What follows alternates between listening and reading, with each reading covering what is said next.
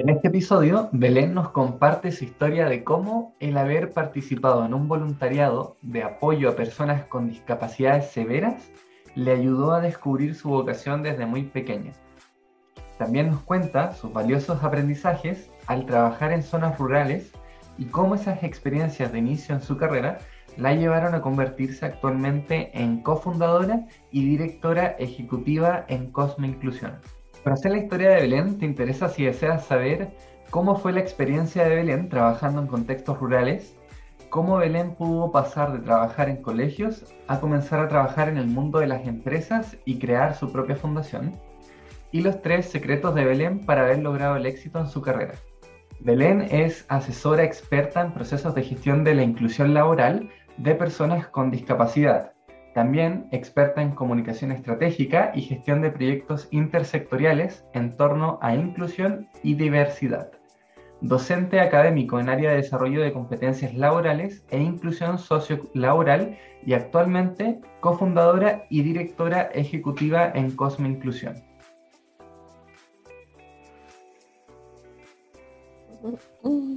Ya, mi historia. Vamos a, a rememorar muchos años.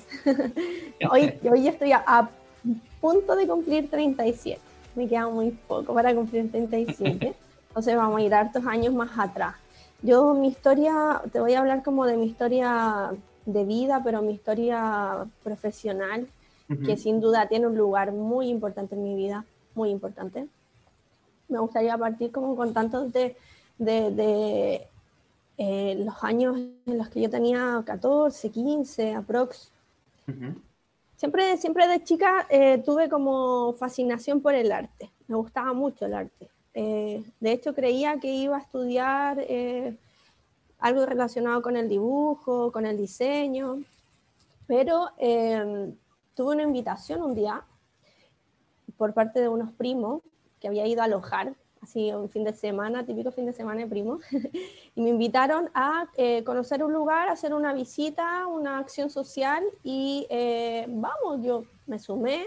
Y una acción social con tu primo. Una acción social, así, como no, vamos, te va, te va a gustar. Tampoco ellos sabían dónde íbamos. Como ¿no? un voluntariado o algo así, ¿no? Claro, del colegio de mi primo. Mi primo estudia en el, en el colegio en el Don Oriones, que es un colegio de católico, ¿cierto? Y que siempre ha tenido como un, un área social bien desarrollada, ya la, la congregación en sí. Entonces eh, fuimos y llegamos a una institución muy grande que no sé si las has escuchado alguna vez, pero se llama Pequeño Cotolengo. Es una obra de caridad que es de la congregación orionista que está en Santiago y está en otras regiones, está en la quinta región, en la sexta y creo que en el sur también hay una. Acá en Chile, porque está en otros países también.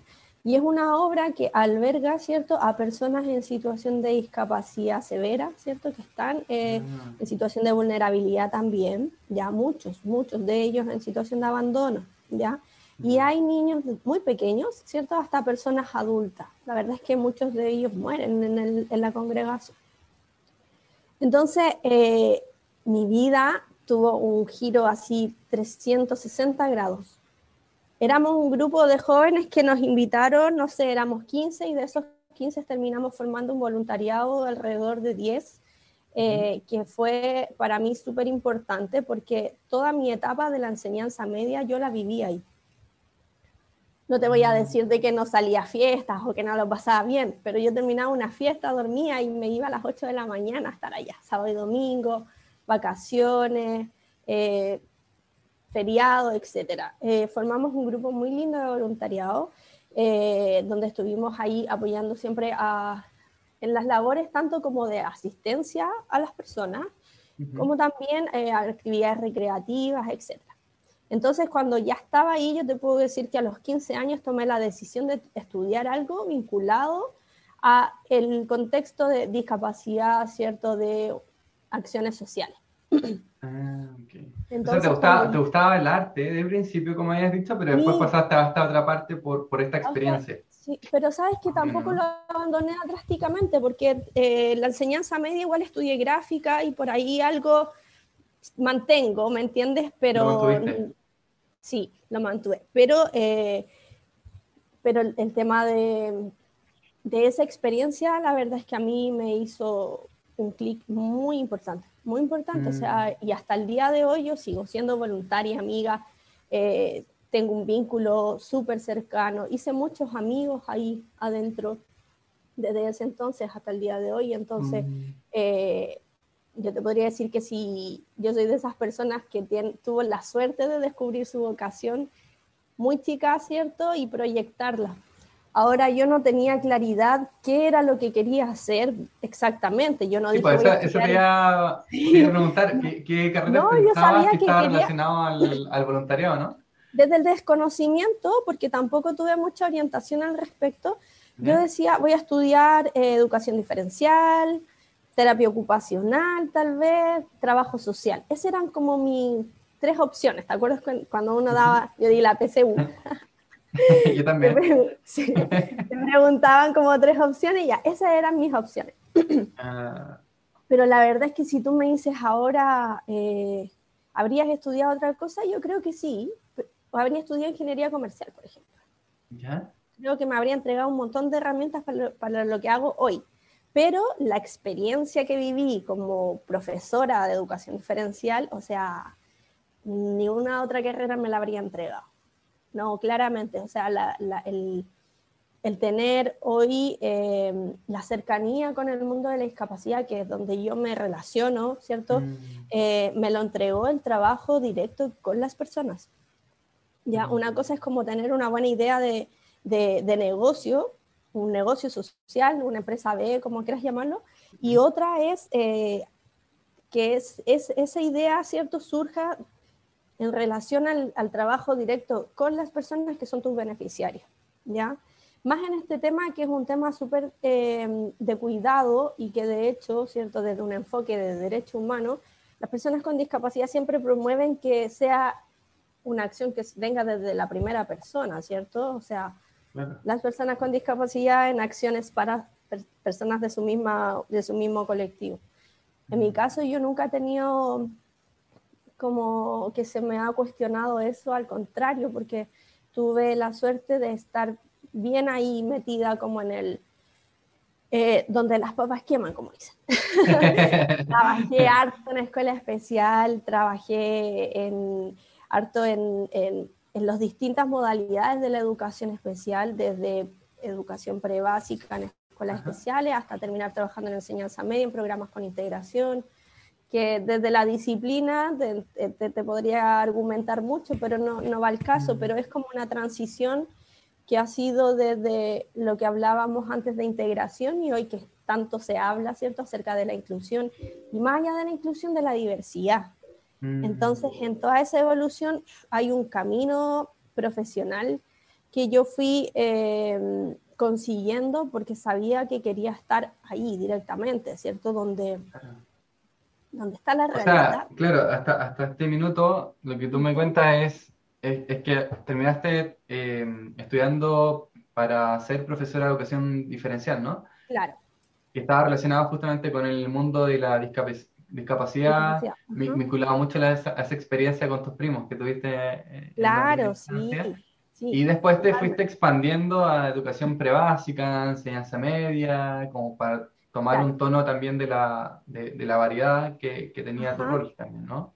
Sí, hasta que terminé ya eh, trabajando en la educación superior, bueno, me fui, eh, obvio, formando, eh, estudiando, siendo para para salir del colegio. Y ahí yo después te puedo contar cómo surge esta, estas ganas de, sacarme el delantal, como dicen, de sacarme el delantal y, ya eh, pensar en otras, en otras posibilidades laborales.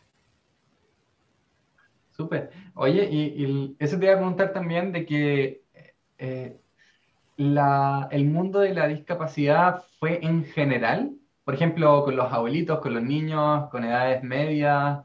¿Fue con todo? ¿O, o, desde un principio fue como, entre comillas, un nicho más específico? Sabes que, eh, por ejemplo, en, educación especial en Chile se trabaja con personas desde los 0 hasta los 26 años. ¿ya? Ah. Pero cuando yo hice voluntariado trabajaba con niños hasta personas mayores. Entonces, nunca tuve, yo te pudiera decir, eh, hay profesores, por ejemplo, que estudian básica y trabajan solo con ciertas edades. Yo como que tuve la posibilidad de trabajar con los distintos eh, eh, edades, ciertos niveles, pero siempre me gustó trabajar con jóvenes, con jóvenes y adultos. Sí, por eso como que fui formándome más hacia esa área, ¿ya? En educación especial se trabaja con, con los jóvenes eh, para formarlos para el empleo, ¿ya? Entonces, pero un empleo que tiene muchas modalidades debido también a las necesidades de apoyo de estas personas. Entonces, eh, trabajé mucho en talleres laborales que se llaman, que son formaciones, ¿cierto?, de oficios, de ocupaciones para eh, personas con discapacidad.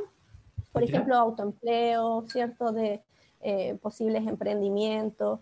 Eh, entonces, como que e, ese era mi fuerte, trabajar con, con jóvenes. Oye, y el tema, bueno, tampoco es que quiera profundizar tanto en esta parte, pero igual te lo pregunto, o sea, ¿qué discapacidades de todo tipo en general? De todo tipo. De todo tipo. Yo trabajé mucho con, eh, con, bueno, mi formación, yo soy educadora diferencial convención en discapacidad intelectual. Ese es como mi sello. De hecho, después ah. fui eh, experta de, en discapacidad intelectual en el diseño de la evaluación docente, como que ese es como mi, mi área. Pero eh, el tener esa mención te permite trabajar con todos los tipos de discapacidad. Después me fui formando, eh, porque por distintas experiencias trabajé con personas ciegas, con discapacidad visual, auditiva, con, con, personas con retos múltiples que tienen más de una discapacidad. Entonces, eh, cuando tú trabajas en el área de educación especial, la verdad es que te encuentras con un, no sé, un espectro muy amplio. Ya trabajé también con, niños eh, dentro del espectro del autismo. Entonces, la experiencia eh, en cuanto a, mm, al, ejercicio, ¿cierto? y con tipos de discapacidad fue muy, muy diverso. Oye, Y, qué interesante también lo que decías del apoyo en la empleabilidad, abarcando incluso emprendimientos de estas personas con discapacidad. Eh, ¿Tienes alguna experiencia específica, algo que te haya marcado quizá en, ese acompañamiento que hiciste a estas personas? Como la manera en cómo evolucionaron su empleabilidad, claro. Sí, mira, tengo, tengo buena experiencia. De hecho, yo me empecé como a profesionalizar en el tema de, de, del área laboral, así se denomina, como en, inclusión laboral. Cuando eh, me tocó hacer mi práctica profesional en la universidad, la hice en un, en un CCL, que es un centro de capacitación laboral, donde hay puros jóvenes, eh, jóvenes que están en edad ya creo que ingresa, pues no me acuerdo exactamente, pero de los 16 a los 24, ponte tú, y eh, ahí trabajamos con talleres específicos, por ejemplo, de gastronomía, habían talleres que eran de, no sé, de calzado, electrónica, etcétera. Entonces, eh, ellos elegían, ¿cierto?, una, una carrera, dijéramos, y se formaban. Entonces, ellos salían ya muchos después a hacer prácticas y a profesionalizarse. Mira, en realidad antes no se daba mucho que estos jóvenes ingresaran a la educación técnica o profesional. Eso es algo que se está dando hace pocos años, ya ah, eh, de forma más masiva. Sí, pero... ¿Por qué creen que se está dando más ahora? Porque se modificaron las leyes. Nada en Chile surge si no se, no se trabaja a través de leyes. leyes. Entonces, mm. la ley de inclusión social, que la ley 20.422, trajo muchos cambios eh, no sé si, has escuchado alguna vez, pero hay una Convención de los Derechos de las Personas con Discapacidad que Chile ratifica en el año 2008 y desde ahí entonces tuvo que crear esta ley de inclusión social y también se intervinieron, por ejemplo, la ley de educación superior, donde se tiene y se dice que se tienen que asegurar todos los ajustes para que cualquier persona, ¿cierto? independiente de su condición o no de discapacidad, pueda ingresar a la educación superior y pueda progresar, egresar, etc. Mm. Entonces, eh, eso antes no existía, así que era muy poco lo que se hacía. Hoy, por ejemplo, me, imagino, a pesar de que tuvieran apoyo y todo eso, por tema de leyes no podían, ¿no? es que tampoco la universidad hacía una inversión, por ejemplo, en brindarle los apoyos. Hacer los, apoyos, claro. Entonces, pero por ejemplo, hoy día tenemos eh, que los estudiantes con discapacidad pueden solicitar incluso ajustes para rendir eh, la, la, prueba de selección, o sea, la prueba de, ¿cómo se llama la nueva para ingresar al, a la universidad? La PDT. Que le cambiaron el nombre ahora. Que pueden, y tú dices que ellos pueden solicitar ajustes. En el DEMRE pueden solicitar los ajustes en la prueba de, de transición a la, a la, universidad, sí. Entonces, por ejemplo, los estudiantes con discapacidad visual tienen un formato leíble para ellos y así hay otros ajustes. Entonces, eso antes no existía, era impensado, era impensado. Entonces, eh, claro, lo que hacíamos era entregarle a los chiquillos herramientas para que pudieran buscar canales de eh, acceder a una rentabilidad, o sea, poder generar un ingreso en un empleo formal o informal. Lo que tú mencionabas era la, prueba de transición, que cambió nada más el nombre, o sea, ahora se llama pruebas de transición, para la admisión universitaria. ¿sí? Eso. Sí, y oye, pero me, me quedó una duda porque eh, eh, encontré súper interesante estos talleres que tú decías de gastronomía, de electrónica que estos jóvenes podían hacer. Eh, no sé, entretenido porque, a ver, yo sé que algunas universidades también hacen este tipo de talleres para que los jóvenes tengan una experiencia más cercana a eh, las profesiones o roles que puedan cumplir después en, sus futuros laborales. ¿Es más o menos similar a eso? ¿Como cuánto duraban? ¿Tú me dices eh, como esta universidad que tienen diplomados para personas con discapacidad? O no, no, digo, digo, hay algunas universidades que tienen unos programas para los jóvenes que no han entrado a la universidad y tienen estos ah, programas que como que los van acompañando en distintas experiencias. Ah, ya, dale. Experiencia, no sé, por, ejemplo, eh, como tú decías, eh, experiencias electrónicas donde se sabe más o menos cómo programar, eh, pero otros cómo diseñar vestuario. Estas experiencias que les dan, por lo menos, una señal de que, oye, me gustó el vestuario, me gustó el diseño, me gustó la programación. ¿Era más o menos así lo que tú contabas? Claro, mira, lo que pasa es que en educación especial se trata de hacer un símil a lo que pasa en la educación regular, que los chiquillos eligen una carrera de en técnico profesional, en TP, ¿cierto? En tercero o cuarto medio, generalmente tú eliges tu especialidad. Acá se hace eso, pero se proyecta porque salen a los 24 años, egresan. Y mm. entonces tienen, en algunos colegios que tienen los recursos y que lo ha levantado, tienen la posibilidad de elegir, ¿cierto? Una especialización para ir formándose. Claro. Eh, no les entregan un título como para que ellos puedan después, porque de hecho ahí hay un, tremendo tema, porque hasta el día de hoy, ¿cierto? Las personas que egresan de la educación especial a sus 24 años, el Ministerio de Educación solamente les reconoce sexto básico. Entonces ese es un tremendo desafío, es una tremenda barrera para el acceso al empleo. Entonces finalmente el autoempleo es una buena opción. Eh, y o si no, eh, claro, hay, no hay tampoco, es que tampoco hay programas como para que se certifiquen, para que saquen su cuarto medio. Ahora, lo que se promueve hace años, hace ya un par de años, ¿cierto? Es que eh, los jóvenes egresen de la enseñanza media, que entren a la educación regular y que saquen su cuarto medio desde ahí, ¿ya?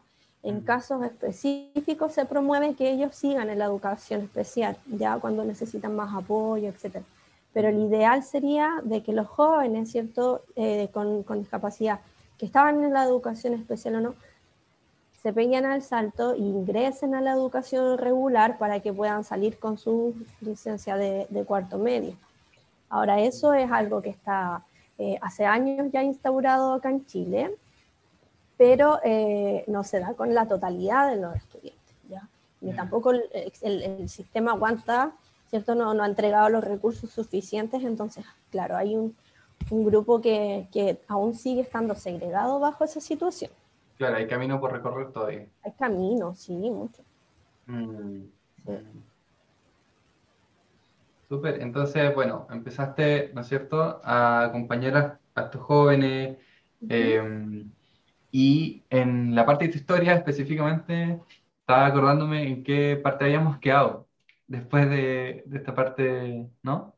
Ah, nos quedamos. me, me, habías dicho que, eh, que habías sacado mención en discapacidad intelectual. Claro, sí, y después, claro, y te dije que había estado trabajando como en el sistema educativo harto rato.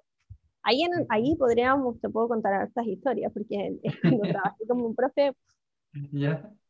Ahí tuve mucha experiencia, estuve hartos años, estuve creo que nueve años trabajando con delantal.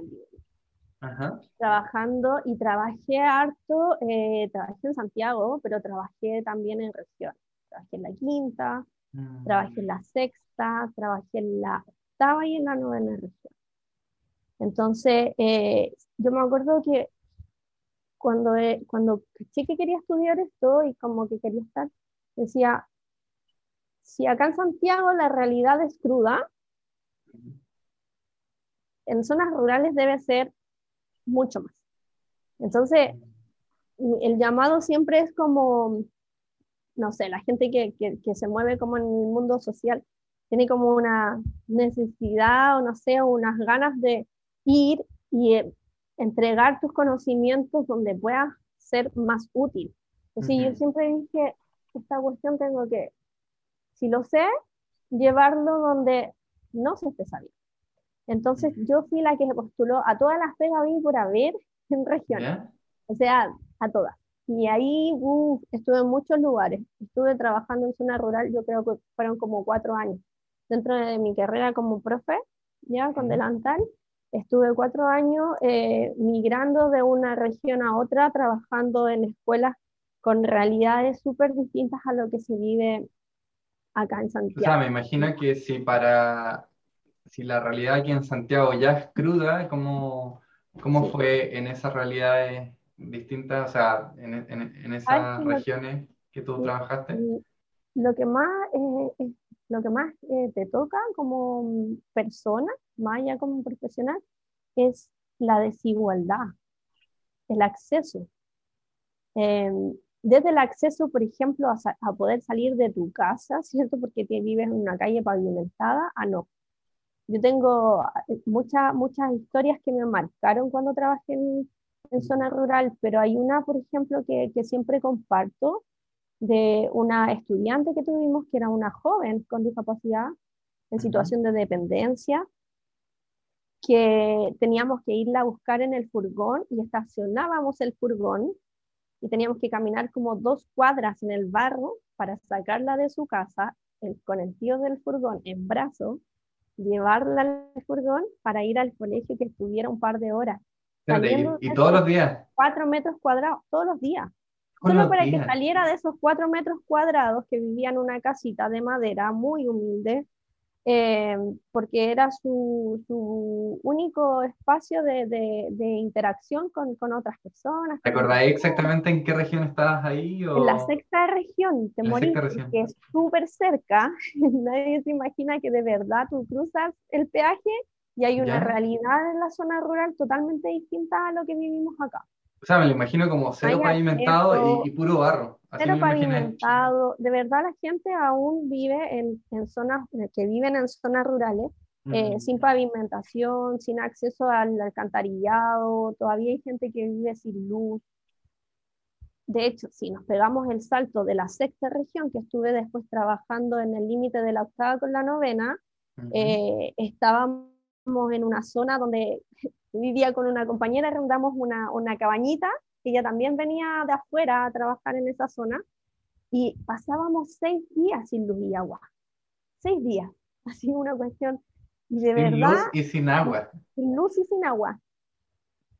Y claro, y, y, mi, familia me decía, pero Belén, ¿cuál es la necesidad? Y yo, a ver, necesidad nada. Yo no tengo la necesidad, es lo que que es algo que quiero vivir, quiero hacerlo y de verdad quiero sentir de que, de que aporto de una u otra forma. Eh, y que ha sido la tónica de mi, de, mi, de mi carrera siempre. Yo creo que el conocimiento es algo que se tiene que compartir. Tú le cambias igual el sistema completo cuando llegas a una escuela y tú tienes un conocimiento superior respecto a qué hacer, por ejemplo, con ciertos eh, estudiantes, cómo brindar apoyos de, desde, otro, desde otros campos, claro, en colegios donde con suerte tienen un lápiz y un papel, entregarle ideas innovadoras como para poder conseguir el aprendizaje del estudiante, es algo que tienen que haber profesionales que se muevan. Tienen que haber gente que, que, salga de acá y que, o de, las, de las ciudades grandes con conocimiento, ¿cierto? Con manejo de, información y que vaya a aportar a estas escuelas, ¿cierto? Donde no, donde no hay eh, recursos, donde no hay mayores conocimientos, mayores formación. Si tú, te, tú vas, te vas a dar una vuelta a las escuelas rurales que hay en todo Chile, la mayoría están formadas por equipos de gente que ha migrado hacia allá. Em, me tocó después hacer clases. En serio, eso, eso, bueno, eso se da porque en esas zonas no hay personas como profesionales que puedan apoyar la educación. La partida tienen que salir a estudiar a las ciudades para sacar su título y retornar, pero muchos no retornan. Ah. Eh, tampoco, por ejemplo, el incremento que se hace, como el, el, pago adicional por trabajar en una zona rural, en Chile los profesores es muy poco. Y estar en una, en una ciudad, por ejemplo, donde no es ciudad, es un pueblo, y las, la ciudad más cercana está, no sé, a dos horas para ir, eh, no sé, a una posta o a un supermercado, una farmacia, mm. eh, es, es, una situación que debiese tener un incentivo para el profesional que sea que sobresalga en el fondo para que también la gente se movilice a esos lugares y así también se genera toda una cadena de, de avance, de progresión, o sea, eh, eh, la, desde que mejoran la educación de los niños que se, que se educan en esas escuelas, hasta los mismos equipos, ¿cierto? Y desde ahí también eh, todo, todo eso se resuelve, la educación se resuelve después en avances en la economía, o sea, acá estamos hablando de superación de la pobreza, claramente. Pero para que eso ocurra, claro, tienen que haber profesionales que migren a esta zona. Y, se, y, yo te lo digo, desde mi experiencia, yo nunca duré, no sé, eh, un año máximo en una zona así, porque igual una quería seguir conociendo otras realidades, pero otra porque la, la, em, la forma de vida tampoco es tan placentera, o sea, es súper cruda. Entonces, eh, para quedarme y recibir ahí, yo, yo elegía o no y, moverme hacia otro lugar. Entonces, claro, debiese haber un incentivo para que sea más atractiva la oferta, ¿cierto? Y también porque tiene que haber una inyección en, en educación en, en, zonas rurales. O sea, Falta incentivos como para, para, ir a ayudar más. Para los profesionales, claro, para los profesionales. Mm. Es como, ¿tú has escuchado hablar de la, de la Fundación América Solidaria? Sí, sí, sí, un poquito. América Solidaria hace eso, pero en otros países. Mm. ¿Me entiendes? Eh, y se les paga a los profesionales para que vayan, ¿cierto? A entregar educación a zonas rurales. Acá eh, no, no hay eso, no hay eso, entonces es mm. súper difícil. Mira, me voy a pegar un salto súper grande, pero yo hice muchos eh, años clases en la universidad en un programa que era a nivel nacional, entonces me tocaba viajar todos los fines de semana entre Antofagasta y Coyhaique a hacer clases. Y eh, un tiempo me tocó eh, hacer clases en, Castro, en Chiloé. Y mis estudiantes eran profesores que estaban sacando la especialización en educación diferencial y ellos tomaban una lancha el día viernes o el día domingo para irse a la escuelita a hacer clases y estaban una semana en la escuelita y después retornaban la mayoría de la gente que hacía eso era gente que iba un tiempo, ¿cierto? Como por el desafío profesional, lo mismo que yo. ¿Qué te cuento? O sea, es algo que se da, se da. Eh, mm. Pero las, claro, las condiciones son súper extremas. O sea, de hecho, hay problemas con la marea y se quedan ahí y no pueden regresar, ¿me entiendes? Entonces, y eso se, se, da, sí, se da mucho acá en Chile es entretenido. Yo siempre digo que si tiene, si tiene la posibilidad de hacerlo, de conocer la realidad eh, que se vive en zonas rurales. eso, eso, eso, también te quería preguntar, porque en el fondo me, compartiste, me, me, compartiste varias experiencias, cómo es más o menos el terreno, la educación en distintas regiones, pero la pregunta que te haría es, ¿qué aportó para ti el haber vivido todas estas experiencias en estas zonas rurales, como aprendizajes? ¿Qué es lo que te dejó marcado? Principalmente, o sea, mucho aprendizaje, desde el que yo tenía la capacidad de poder subsistir de partida. Porque te estoy hablando de veintitantos años, o sea, no sé, 23 años. Eh, tenía la capacidad de solucionarme, yo, resolverme, ¿cierto?, en estos contextos de partida. Me entregó muchas herramientas de sobrevivencia, como en la vida en sí, eh, como de resolución, de, de, buscar siempre distintas formas, mecanismos como para, para sobrevivir. También de disfrutar eso, de que no sea tortuoso, sino que al contrario, todo era una experiencia entretenida, todo era, para mí siempre fue eh, desde el lado positivo. Nadie me obligó a estar ahí, yo quería estar ahí, entonces lo pasé increíble, conocí mucha gente, experiencias. Y indudablemente profesionalmente me entregó una, un conocimiento que no es tan común, ¿cierto? Y que tiene que ver con el haber estado en un contexto, ¿cierto?, más desfavorable y eh, conocer como una realidad que es distinta. Entonces, desde ahí yo siento que siempre puedo hablar eh, con autoridad respecto a estas temáticas importantes que son la desigualdad social, ¿cierto? Que son mm. eh, la falta de oportunidades, de acceso, de, de recursos, etc. Entonces, em, te, uh, te, podría decir que me aportó, pero en incansables. O sea, el, el autorresolverte, el siempre estar con la capacidad de sobrevivir, existir por ti misma y también disfrutarlo con los demás y eh, haber aprendido a, adaptarte a estos contextos desfavorables, eh, considerando que pudiste haber, no necesariamente haber viajado y haber... Ya podría haber estado trabajando en un colegio, no sé, en Las Condes, así con todas las comunidades del mundo, que pero, mm. pero no, pues, es que finalmente yo creo que más allá, yo siempre dije, mi, mi plan de vida no fue haber sido la maestra Jimena. Como la maestra Jimena, esta es como la maestra perfecta, no sé, una Gabriela Mistral de la educación. No, lo, que, lo mío era más como iba por el lado social siempre. Mm. Eh, poder contribuir desde ahí. Ese, ese fue mi plan. Mm. ¿Me entiendes? Entonces, creo que, que sí, he trabajado en eso.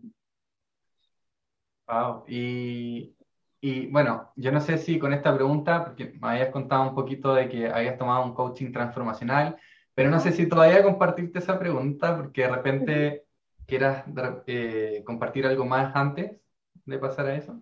No, no, dale. Yo, yo creo que ya podríamos como avanzar al, eh, al momento en el que yo como que ya dejé la educación. Sí. Y ahí que, que, fue como importante para mí porque me, aunque me, me encantaba el trabajo, ¿cierto? Em, con, con, las personas, ahí estar como bien vinculadas en la realidad, em, agota, pues llega un momento en que igual te, te cansa y yo sentí de que ya no estaba haciendo tanto aporte y caché de que podía tener un impacto mayor. Entonces ahí fue cuando me empecé a cuestionar y dije como que em, ya me quedo chica esta cuestión, como que necesito salir, eh, hacer algo más, eh, tener más injerencia, como eh, esto que yo vi, como comunicarlo de cierta forma y desde ahí resolver. Ya no tanto como de la tarea minuciosa ahí metía como en el, en el lugar, en la zona, ¿cierto? Sino que pegarme un, salto más grande como tal vez tener participación en la política pública, no sé, desde la sociedad civil construir algo. Entonces empezó como a darme vuelta esta idea. Ah, o sea, ahí, ya viste que estabas tomando, topando quizás techo, que si, si, bien es cierto que era significativo lo que estabas haciendo, encontraste, oye, ¿de qué manera puedo em, comunicar esto que tú viviste y resolverlo quizás a una escala más amplia, ¿no? Eso, sí, eso, tal mm. cual. Entonces ya me, me, sentí como en la necesidad de, mm, de, de moverme del lugar.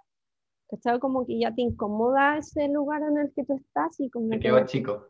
Me quedo chico y yo así como, ya, ¿qué hago? A ver, ¿qué hago? Veamos opciones. Claro, opciones. Y tengo un, un evento importante porque yo trabajaba, el último colegio en el que trabajé, eh, tuve una capacitación y en esa capacitación me marcó mucho la experiencia de la relatora, que se había ido a formar, eh, creo que Israel, algo así. Entonces, tuve una conversación con ella y yo le dije, oye, ¿cómo llegaste acá? Pues entonces me dijo, no, mira, me formé de esto. Y yo dije, es que yo quiero, porque yo como que siento que tengo tanto que contar y como tanto que decir y tengo tanta información que yo quiero también, como poder enseñarle a los profes esto que yo sé desde mi vivencia. Entonces ahí renuncié al colegio y me puse como a trabajar en el área formativa de profesional, en educación superior y también en estas, eh, se llaman, que son como las OTEC, ¿cierto? Que son las ATES, que son como estos organismos capacitadores para las instituciones escolares. O sea, hablaste con esta, eh, con esta relatora que te llamó la atención y, y, te picó el bichito ahí de como... Sí, me motivó, sí, me motivó, como que me gustó también. Ay, lo otro que me encantó fue que ella me decía que trabajaba, por ejemplo, hacía esta, un, este curso en ACX y después hacía uno en dos semanas más. Entonces yo decía, ¿y voy a tener tiempo para mí? me gusta, me gusta la idea porque ya me, también me, ya me, me, incomodaba esto de cumplir horario, de tener una jefatura, lo típico que nos pasa como a los emprendedores, que somos como ya, eh, que queremos tener la autonomía en la toma de decisiones, la gestión del mm. tiempo. Así mm. que eso, y de ahí ya, claro, de ahí hay un cambio importante en, en mi carrera, súper drástico, sí como de salir ¿Cómo, empezó de, estabilidad, de la estabilidad, o sea, de tener un sueldo fijo todos los meses, a aprender a gestionar, autogestionar mis recursos, eh, aprender a ahorrar, que es algo súper importante que tenemos que tener los emprendedores. Yo siempre digo, la, el ahorro es súper importante porque eh, hay periodos en los que estamos súper bien, ¿cierto? Y se da y hay mucha pega y todo, pero así baja y no es tan estable, ¿cierto? No es tan estable. Bueno, depende también del mercado en el que te desarrolles, pero el mío al menos tiene fechas que son importantes, mm. ya que, que, hay periodos del año donde es harta carga laboral y otros en los que baja considerablemente. Así que eso, y de ahí ya, ya salí a la independencia y llegué después a ese coaching que tú mencionas.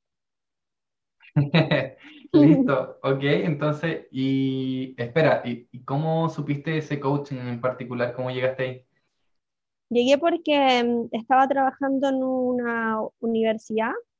De la universidad yo entré al mundo de la empresa. Como había trabajado laboral con jóvenes eh, y me, empecé, me especialicé en inclusión laboral, empecé a trabajar y salté del mundo del colegio de la educación superior a la empresa. Empecé a llevar como mis conocimientos a las empresas respecto a inclusión de personas con discapacidad. Y tuve por ahí en una, en una fundación que trabajé el equipo de trabajo con el que, el directorio, ¿cierto? Ellos eh, todos habían pasado por un proceso de coaching, entonces era casi como requisito para poder estar ahí, haber, haberme tenido como un proceso de, de, trabajo personal. Ya, o sea, lo, este mensaje, ¿no es cierto?, de, de, la, inclusión de personas, lo hiciste, pero ya no como en el terreno de colegio, sino que en, empresa. Sí, empecé a trabajar como hacer, lo que empecé a hacer fueron como asesorías. Entonces trabajaba ciertas horas para una organización, otras para otra, y eh, desde ahí entonces em, no sé, llegué a tener como cinco pegas distintas, pero como yo, aparte que quería como profesionalizarme en esto de, la empresa y todo. Entonces, una de las pegas que tenía en ese entonces, en este equipo de trabajo, ¿cierto? Em, me invitaron a, hacer un proceso de, coaching eh, transformacional. Porque desde la visión desde que había un potencial en mí que yo no estaba viendo y que tenía que expandirme como para poder también entender qué, era lo que yo quería eh, hacer conmigo, con mi marca personal, porque finalmente yo trabajo mucho de eso hoy. Así que ahí me animé y me hice ese regalo. Yo digo un regalo porque generalmente a uno le cuesta como asistir al médico, y que estaba como que no, pero ¿por qué? No, no hay tiempo, no hay plata, no hay... Entonces yo dije, ¿sí qué? Ya, lo voy a hacer porque finalmente es como un regalo para mí. Eh, si ellos me dicen de que es bueno, bueno, será. Eh, así que con la fe, con la fe, ¿cómo se dice? Lo hice. Me gusta esa estrategia, como cuando uno piensa, oye, pero, pero ¿para qué? No, si en verdad no lo quiero tanto, pero cuando uno se lo dice como, oye, pero voy a dar este regalo, voy a dar este regalo. Sí, sí, es como, merezco. claro. Pero en realidad sí, porque no siempre, no sé, el ser humano en general toma tiempo como para auto, no sé, como para conocerse o como para, ah, no sé, hasta hacer, tomar la decisión de hacer un viaje, no es una, una decisión que uno tome rápidamente. ¿sí? Entonces, tenía que hacer una inversión económica también, de tiempo también, y, y no salía para quién. ¿y, este coaching transformacional era como experiencia para ti o era para formarte como coach? No, era experiencia para mí. Era experiencia para ti. Sí, Después yo me certifiqué, de hecho me certifiqué no hace mucho, pero en ese entonces era un coaching para mí, era vivencial, era de, de, yo me iba a ir a coachar con un coach que venía no sé de dónde, de México, Estados Unidos, no me acuerdo, y, y, y fue un proceso largo, o sea, duró tres meses, algo así, no sé, 100 días creo. Tres meses. Largo, intenso, constante y duro. y duro, sí. ¿Y cómo te, cómo te movilizó eso? ¿Cómo fue la experiencia? ¿Hay algún... Cómo, ¿Cuáles fueron los aprendizajes eh, que te quedaron de, de, eso, esa etapa? Mira, muchos. Primero formar, formé equipo eh, con, con, el grupo de personas con las que terminamos, que no fue menos, fueron más de 30, 33, si no me equivoco, 32. Eh, formé un grupo con el que somos amigos hasta el día de hoy, así un grupo, un, amigos constante, o sea, mis mejores amigos están ahí. Eh, eso por un lado, y por el otro, eh, a mí me llevó a un, eh, a un nivel de, de conciencia en el que pude ver el potencial que tenía y cómo canalizarlo, cómo fijarme una meta más allá de estar haciendo, por eso te decía, llegué a tener como cinco pegas, estaba aquí y allá, yo sentía que quería hacer, quería hacer, pero al finalizar el día estaba agotadísimo. Entonces, eh, lo que aprendí mucho fue como al, ser metódica, eh, al planificar, ¿cierto? Como este gran propósito que yo tenía, a mantener siempre mi conexión con mi propósito, con mi fin social, eh, y aprendí mucho como del, uso de mi palabra también. Cómo darle poder, ¿cierto? Y cómo encauzar esto que yo sabía y que quería y no sé qué, ¿cierto?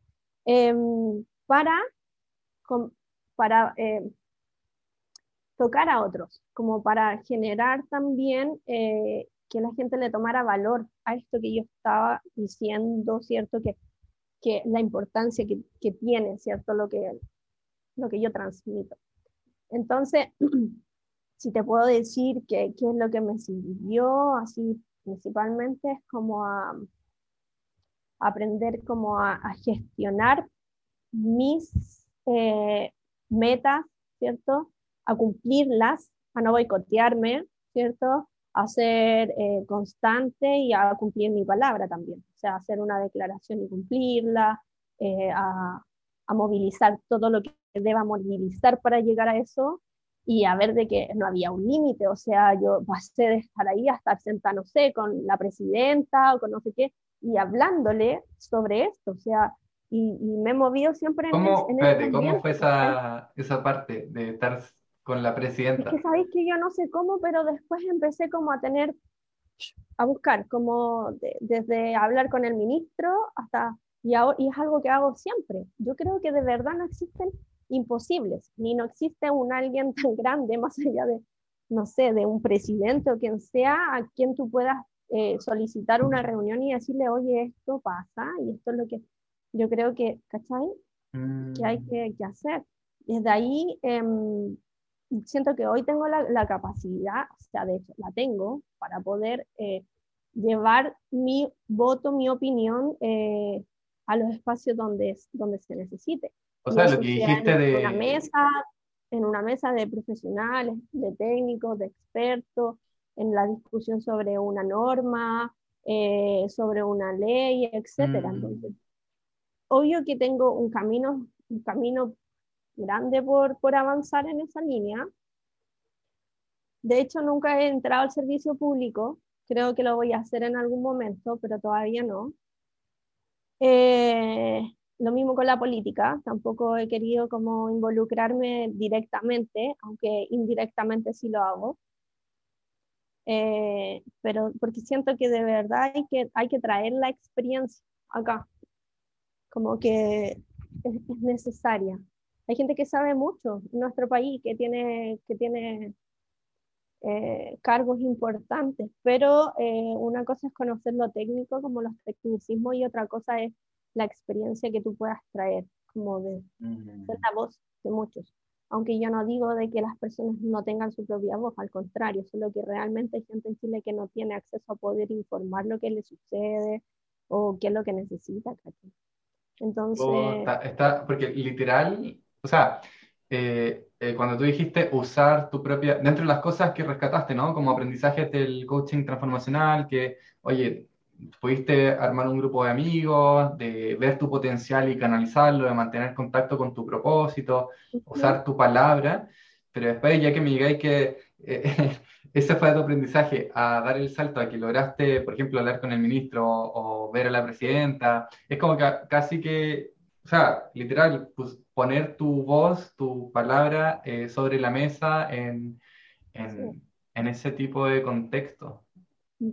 Por eso hoy soy directora ejecutiva y cuando te preguntan, ¿y qué es ser directora ejecutiva? Yo le digo ser voz.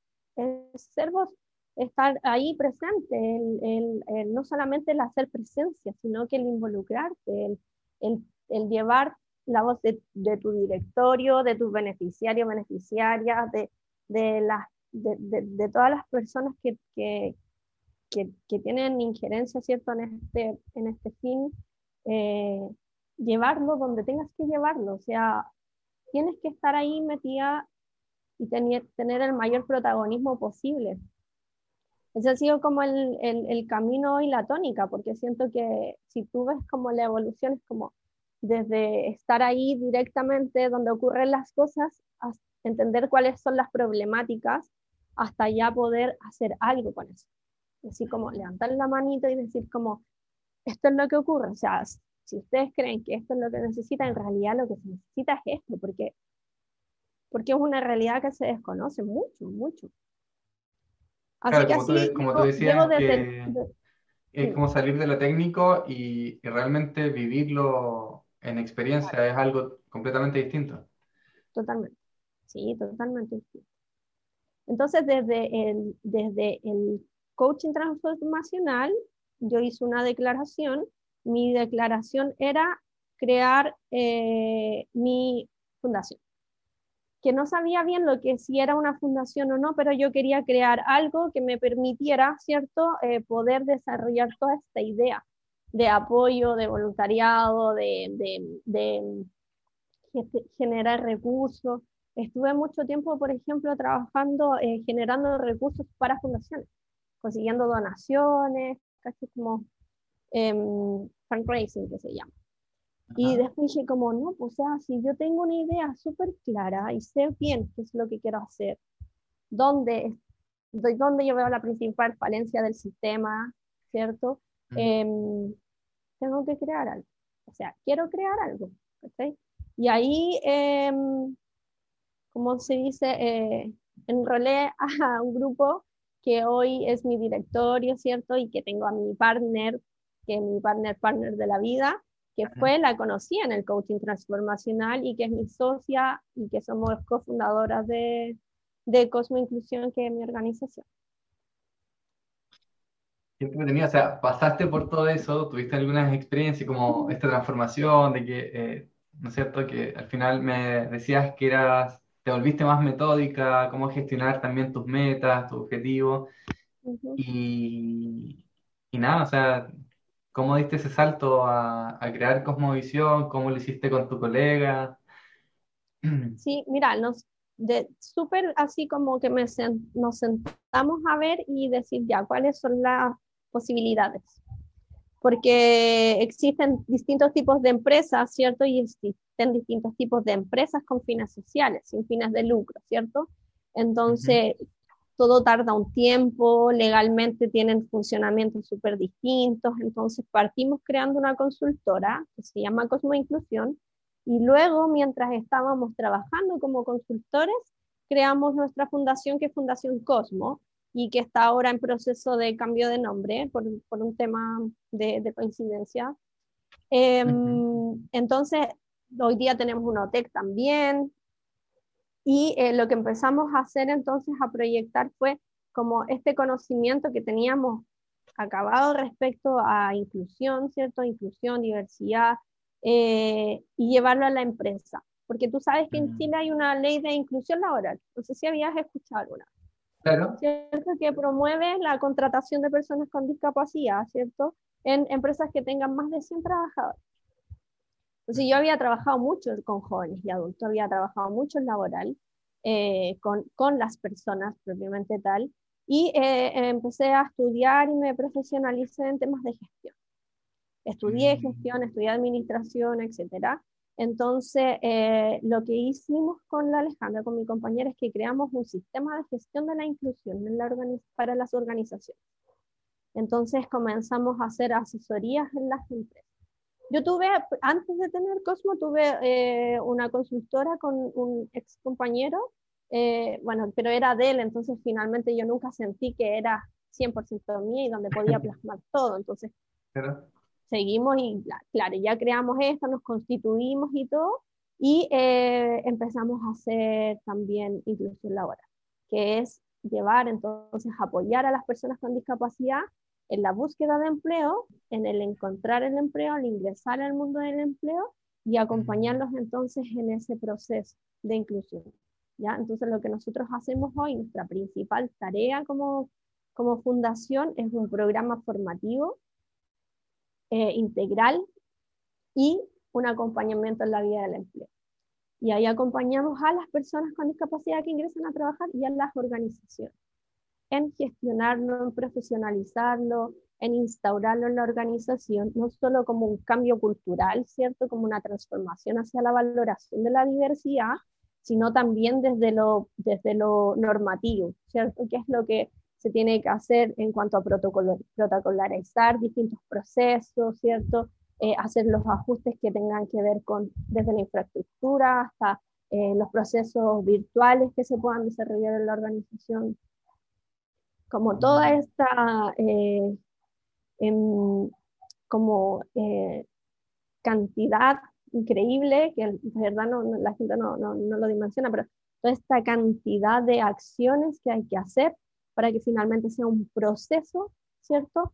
Eh, que sea un proceso que de verdad sea equidad de oportunidades, ¿cierto? Que sea em, legítimo, o sea, que sea eh, exitoso y que sea respetuoso, que sea y que aporte al negocio también. O sea, por supuesto, nosotros trabajamos y estamos muy alineados también al, al core de la organización y buscamos planes que sean para ellos, ¿cierto? De acuerdo a su cultura interna, su desarrollo organizacional. Entonces, desde ahí es que eh, cada cliente que nosotros tenemos es un sello distinto, es un formato distinto, pero nuestro sistema de gestión sigue siendo el mismo y apoyamos a las personas con la misma eh, estrategia, ¿cierto? Y la misma intensidad de acompañamiento, independiente de, de, la, de, de, otros factores, o sea, las personas que nosotros hemos puesto a trabajar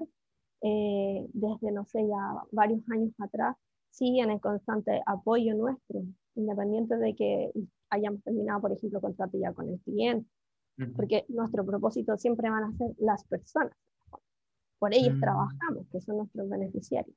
Oye, Belén, y bueno, como tú decías, o sea, este cambio cultural hacia la diversidad desde lo normativo, ¿no es cierto? Y, cómo se da en el proceso eso, o sea, las, em, ¿Cómo llegan a ustedes las empresas que quieran integrar esto en su organización? Como, ¿Con qué inquietudes? O si es al revés, si en el caso de ustedes la, contactan a algunas empresas eh, ofreciéndoles este tipo de sistema de inclusión que ustedes tienen, ¿no? ¿Cómo, cómo se da esa interacción? Es, la verdad es que es para los dos lados. Nosotros siempre estamos buscando nuevos, nuevos clientes, nuevos socios y también eh, nos, nos, buscan. Eh, nosotros tenemos ya un camino en esto, entonces de cierta forma ya nos conocen las organizaciones. Y tenemos un proyecto que fue aprobado por el Ministerio de Desarrollo Social, que es un programa a nivel nacional, que es de formación integral y de inclusión laboral. Entonces, eso nos, nos ha permitido poder em, ser para, la, para las empresas una opción al momento de tener que eh, ocupar la medida alternativa del cumplimiento de la ley de inclusión laboral. Cuando ah, o sea, ahí, claro, o sea, está súper, porque te lo pregunté también por eso mismo, por los beneficios que tienen las organizaciones al implementar un programa como el de ustedes. Ahí, ahí va, la, empresa tiene que, eso, la empresa tiene que cumplir con el 1% de contratación. Si no lo hace, tiene que pagar una medida alternativa a una organización sin fines de lucro que tenga un proyecto aprobado por el Ministerio de Desarrollo Social. Y nosotros somos, estamos dentro de la banca de esos proyectos. Entonces, las empresas que no cumplieron, ¿cierto? Eh, tienen la posibilidad entonces de hacer esta normación. ¿Qué es la diferencia que nosotros tenemos, que yo te puedo decir respecto a todas las otras organizaciones que tienen proyectos aprobados? Es que nosotros nos metemos en la organización y eh, los eh, apoyamos ¿cierto? en la gestión de la inclusión, asegurando el cumplimiento del 1%. ¿Ya? Eh, que no es algo que tienen que hacer las organizaciones, las organizaciones reciben la donación y hacen sus propios programas.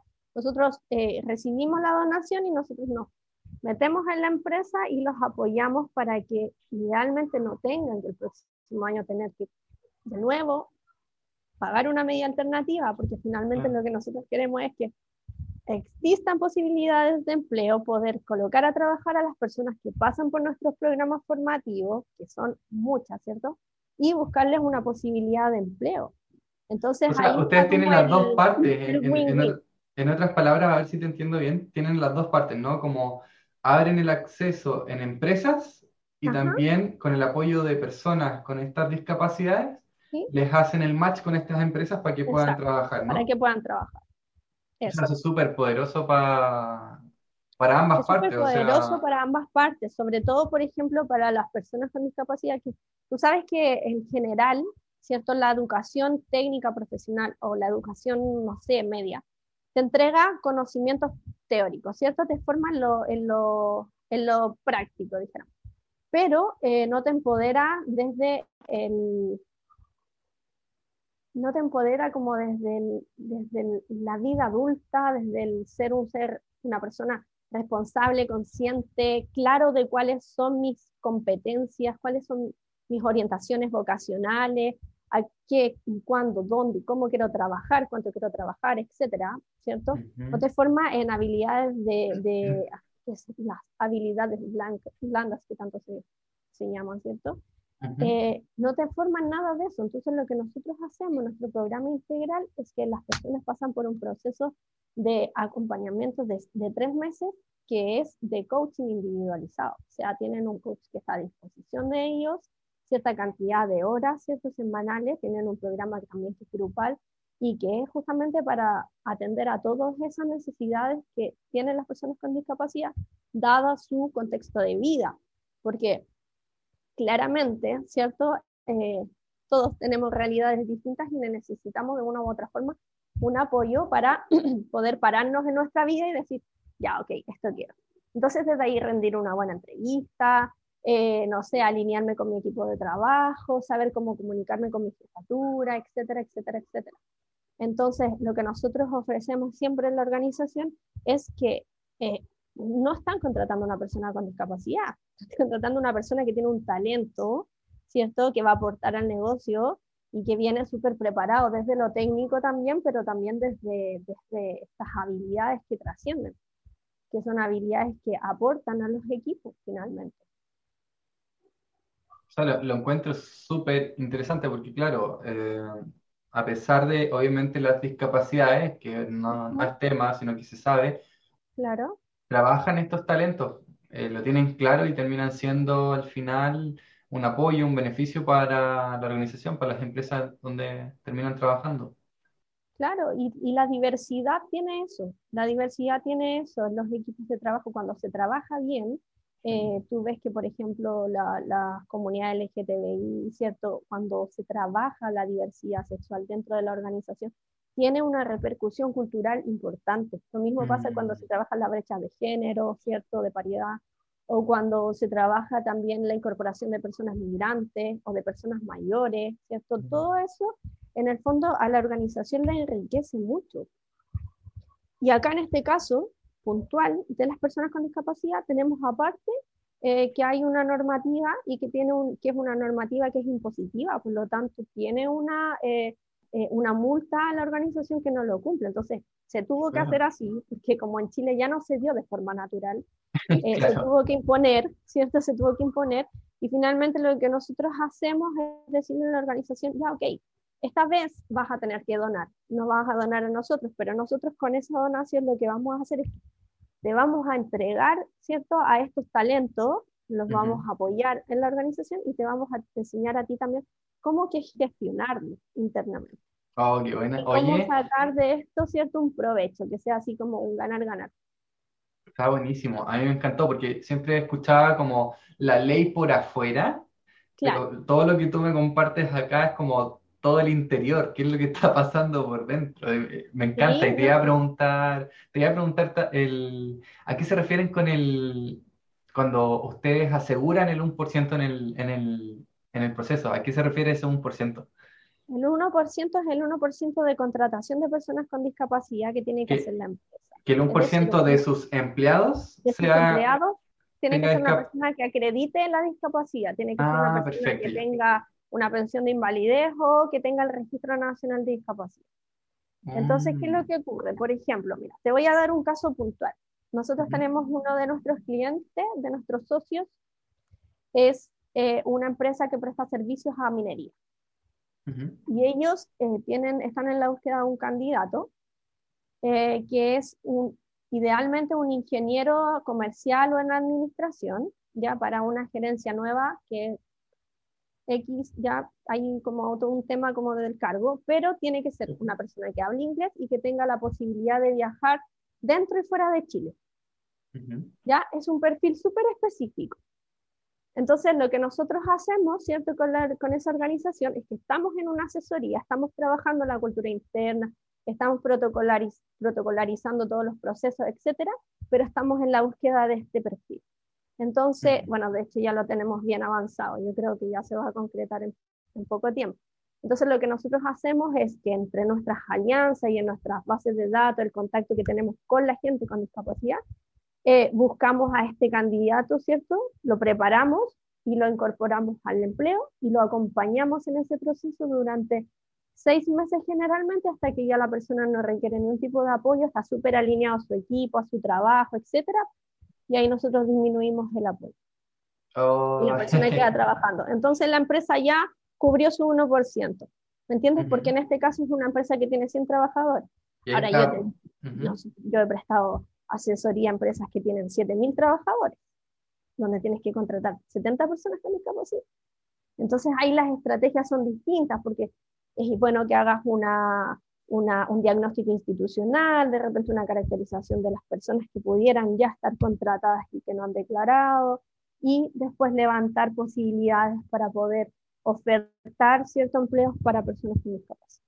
Oh, ese ejemplo que acabas de compartir es como, oh, el que me hace mucho sentido porque es como que no es que tengan en la base de datos directamente una persona que pueda, que tenga la posibilidad de viajar y además que sepa inglés, sino que en el caso que compartiste, lo formaron, o sea, lo formaron para integrarse literal y, todo el proceso de el coaching de la persona y después cómo se integra en la cultura de la organización.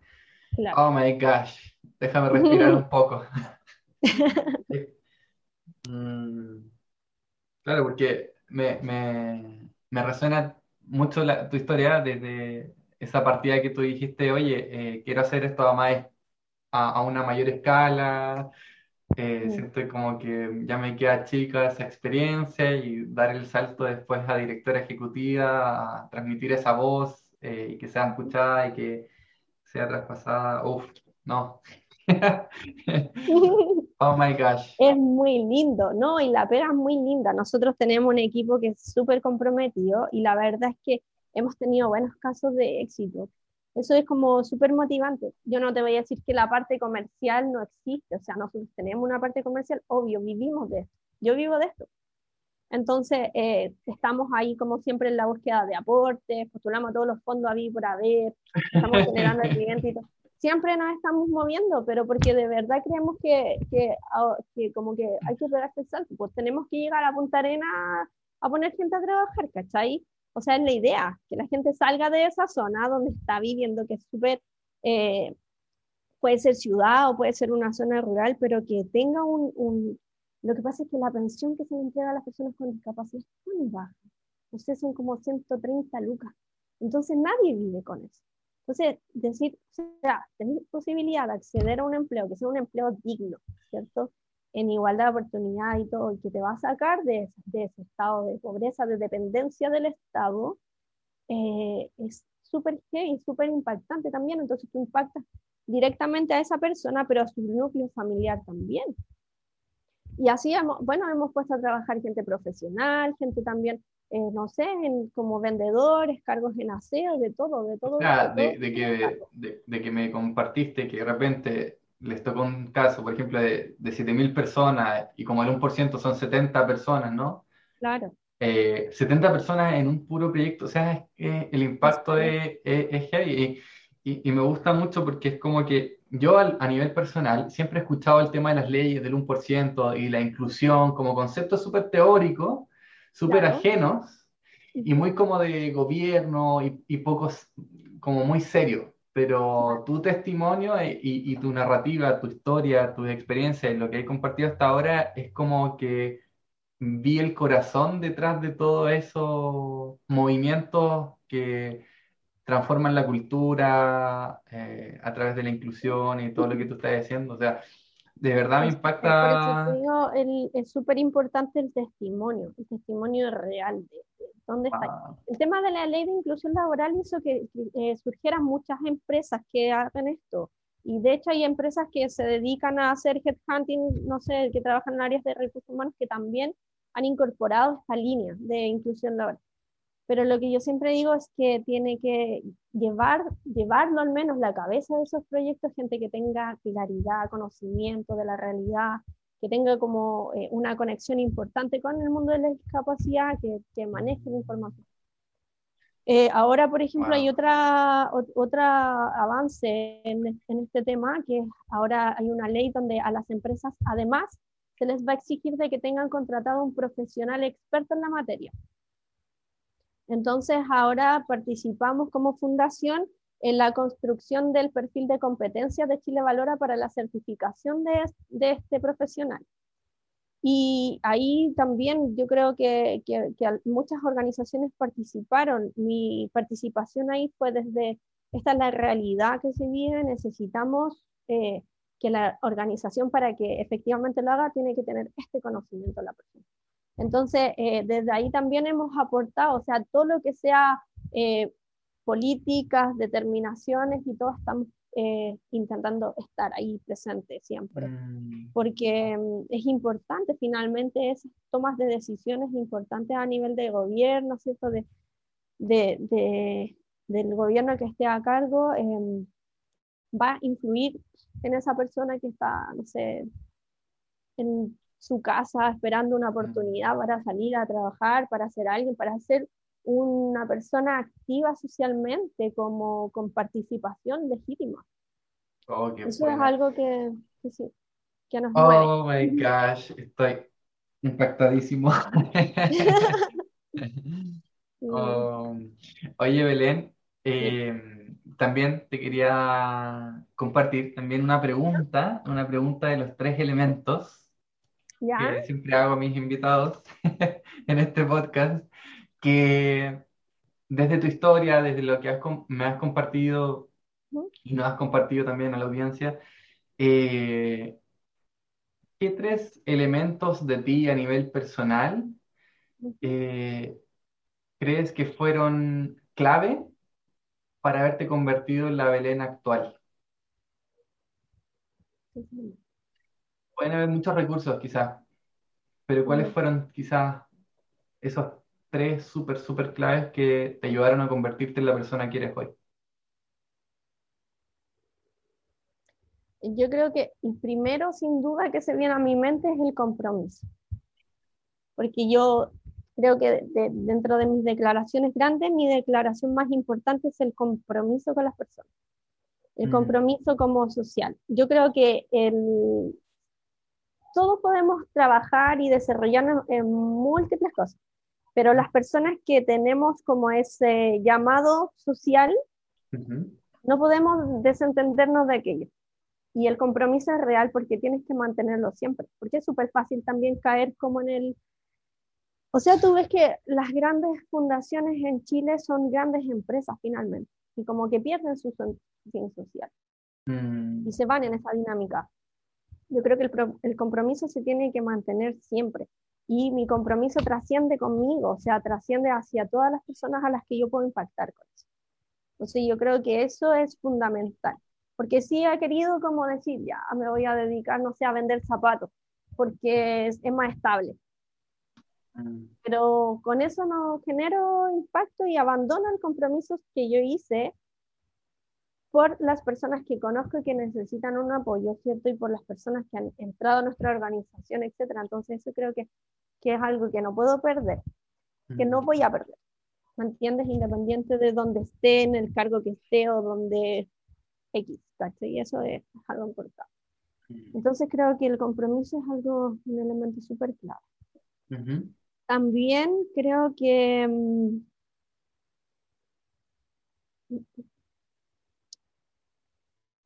eh, yo creo que hay como una confianza, como una autoconfianza. Yo soy de esas personas que eh, no tengo temor ni siquiera de fracasar ni nada. Creo que de verdad todo depende de mí, absolutamente todo.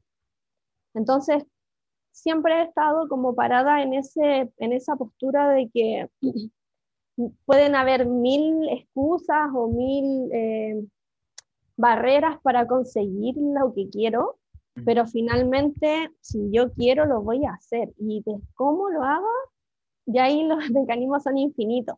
Pero el, el, la creencia en mí, como el, el, saber de que tengo toda esa capacidad, mm. ¿me entiendes? Y no tiene que ver con que tengo un doctorado, no, es solo es como saber que tengo la inteligencia y la, y la capacidad y la astucia, no sé, y la constancia para hacerlo. Mm. Entonces, eso creo que, mm, que, que, también es, no sabría cómo definirlo, un concepto clave, pero, pero creo que mm, como que el creer en mí, ¿cierto? Siempre ha sido una clave de éxito.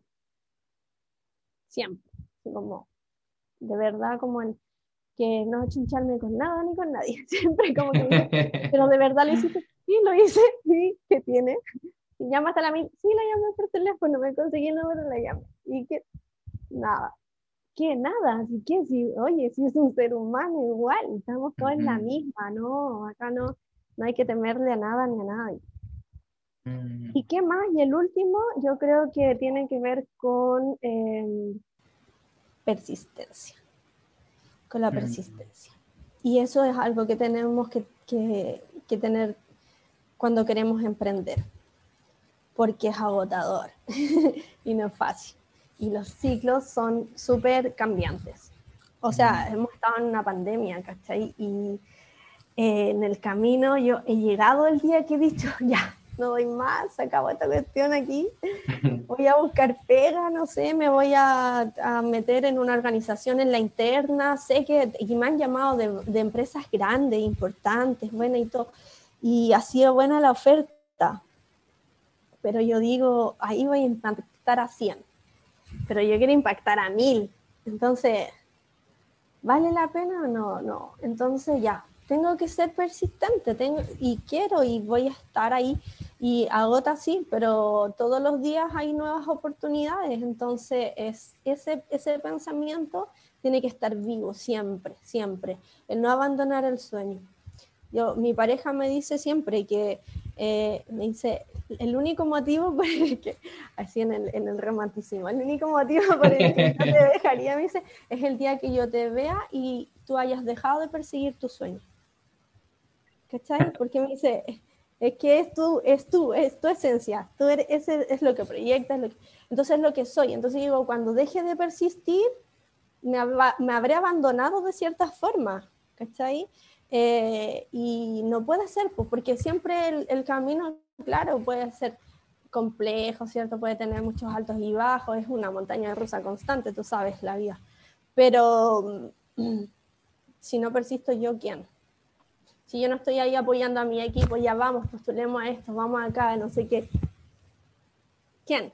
¿Cachai? Entonces, ese, ese es mi rol también como directora ejecutiva, el estar motivándolos constantemente a, a profesionalizar esto, a darle valor, ¿cachai? A, a, mejorar constantemente. Entonces creo que la persistencia es algo que sí o sí es, es un tremendo valor y, y un componente súper clave. No te voy a hablar como del éxito, sino que en sí de la vida, o sea, que no quede un día quedarse de verdad en la casa acostado, así, haciendo nada. Ya, ok, está bien, yo creo que está bien, hay que tener momentos de, de descanso, de todo, pero al otro día debo seguir adelante y, por ese, y luchar por eso que tanto quiero. Finalmente las cosas no llegan.